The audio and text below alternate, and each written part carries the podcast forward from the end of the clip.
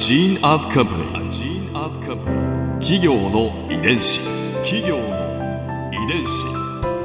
全国に546万社以上あるとされる日本の企業その企業の数だけ理念があり使命があり人間ドラマがありますこの番組ではさまざまな企業のトップや社員の方にお話を伺いながら成長する企業の DNA を解明していきます企業の遺伝子ナビゲーターは私はるかクリスティーンとクオン株式会社代表の武田隆さんです。武田です。よろしくお願いします。さて今日は株式会社柏屋の代表取締役社長5代目本名善兵衛さんをお迎えしています。よろしくお願いします。よろしくお願いいたします。今回は柏屋のさまざまな活動への思いについて伺います柏屋さんですけれどもお菓子の製造販売以外にも刺繍の発行を行っていると聞いたんですけれども。はい。実はあの昭和33年から子どもさんから詩を募集してそれを毎月のように発行させていただいている活動があります、え。ー、ちょうど5月で60周年を迎えます。あそんなに前からやっているんですねきっかけは何だったんですか？きっかけはですねあの昭和30年頃ちょうど私が3歳の頃の可愛かった頃なんですけども あの実は郡山という町が、東北のシカゴなんて言われる時代がありましてあの物騒な時代だったんですね。で我々父の仲間が集まってこの子たちが将来もっと明るく未来に希望が持てるような町にしたいね、はい、なんかいいことないだろうかっていうことでたまたまその仲間の一人がですね国語の先生をやってた方で子供の詩って素敵なんですよ。で子供の詩を募集してその道あのみんなにこう広めたらどうだろうか。そんな提案をしてあそれはいいねと。じゃあその詩をじゃあ僕がまあ、たまたま画家がいましてその画家の卵がいてその詩をじゃあイメージ絵を描くよと。看板屋の息子がいてじゃあ僕がそれを看板にするよと。まんじゅう屋のうちの父がじゃあうちのお店のあのお菓子を飾ってるウィンドウをお菓子を外してその詩を飾ろうよで道行く人に見てもらおうよでそれによってその子供に対しての理解とか子供がそういった気持ちを発表する場を作っていこうじゃないか。そんなことがきっかけだったよ本当に皆さんの熱い思いがあってね看板商品をね 一番いいところで本当は見せたいでしょうに それを外してまで置きたいというふうに。そうですね。それだけ子どもの死というのはとても、とても素敵な力を持ってるんじゃないでしょうか。ね。それは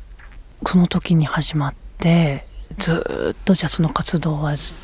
そうですね。あの始まる時にその3代目ですね、はい、うちの父のだから私から言うとおじいちゃんから言われたことが、うん、あの始まるのはいいけれどもすぐにやめるようなことだったらやらないやっちゃダメだよと。始めるんだったらずっと続けなさいと。だったらウィンドウを開けてあげるよって言われたそうです。はあ、それで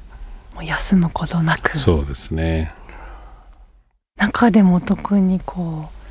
う印象に残ってる詩とかってあるんですか？そうですね。あの実はあの私が社長になったのは31歳ということで、うんはい、その時にとても悩んで、えー、この社員たちにどうやってこの会社をあの良くするために伝えていったらいいかなって悩んでいた時にこの詩をもう一度見直してたらもう40年以上の前の詩なんですが「ポケット」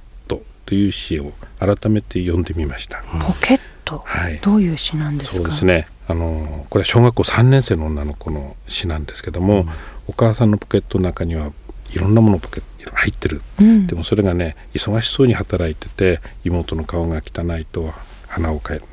拭いてくれたり、うん、いろいろこう働いてる。お母さんのポケットはお母さんだけのポケットじゃなくて家族みんなのポケットだっていう意味の詩がございましてその最後のお母さんだけのポケットではないみんなのポケットだというここに差し掛かった時にですねもう涙が溢れてきました。あそうだ。私は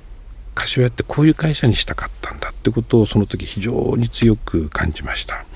でお母さんのポケットは家族みんなのもの。柏屋のポケットは社会みんなのものっていうことを自分なりにしっかりと感じることができましてその姿勢で今もやり続けさせていただいてます。こう大事にしている部分ではあるんですね。そうですね。あのぜひあの今年の5月で60周年を迎えるんで、この100周年に向けて続けていければと思ってます。素敵ですね。企業の遺伝子。あとそれ以外にも朝茶会っていうのをやっている、はい、そういう活動もあると伺ったんですけど、ね、これどういったものなんですか？これはですねあの郡山では昔からあの縁側でお茶を飲んでね、うんうん、寄ってお茶でも飲んでか参照っていうことで一緒にこうお漬物とか、はい、あの飲みながら世間話をするそういう習慣がずっと日本中どこでもあったと思うんですが、まあ、そういった習慣がありましてで私どものあの工場も駅前にあった時代に毎朝一番目のせいろに作ったおまんじゅうを神様にあげて今日も一生懸命頑張りますって言って、道行く人にちょっとお茶でも飲んでか山椒っておまんじゅうとお茶で世間話をしてで行ってらっしゃいと、まあ、そういう習慣がありました。でそれをですねたまたまあの本店というビルになった時に、はい、毎月1回でもいいからその習慣残そうよということでうちの父4代目の友達がをまず読んで、うん、えー、始めたんですがその友達が友達を呼んできてどんどんどんどん増えてきてというそんな会になりました。ですから難しい会じゃなくてみんなの出会いの場のような会なんですけども、はい、今たった40席の席なんですけど毎月1日の朝6時から8時まで2時間の間に大体300名とか400名以上の方が毎月いらっしゃいます。そうなんですねどういったデモ場になってるんですか？皆さんにとってはやっぱりこう。そうですね。あの例えば年配の方はなかなかあるいはそのお隣に誰がいるかも分かんないっていうこんな時代なんで、うんうん、でもあそこに行くといつもの顔に会える、まあ、そんな出会いの場として皆さん喜んでいただいてるんじゃないかなと思います。ここで春風ビューポイント。今回本田さんのお話の中で私が印象に残ったのは刺繍のお話です60年もの間続いていることそれ自体もすごいなと思いましたしその子どもの素直な感性をとても大切にされているという話にも感動しましたそもそもね60年前当初刺繍に載っていた詩を書いた人は今思うともうねお孫さんがいらっしゃるかもしれないですよね。自分のおばあちゃんが子供の頃書いた詩読んでみたいななんて思ってしまいました。企業の遺伝子。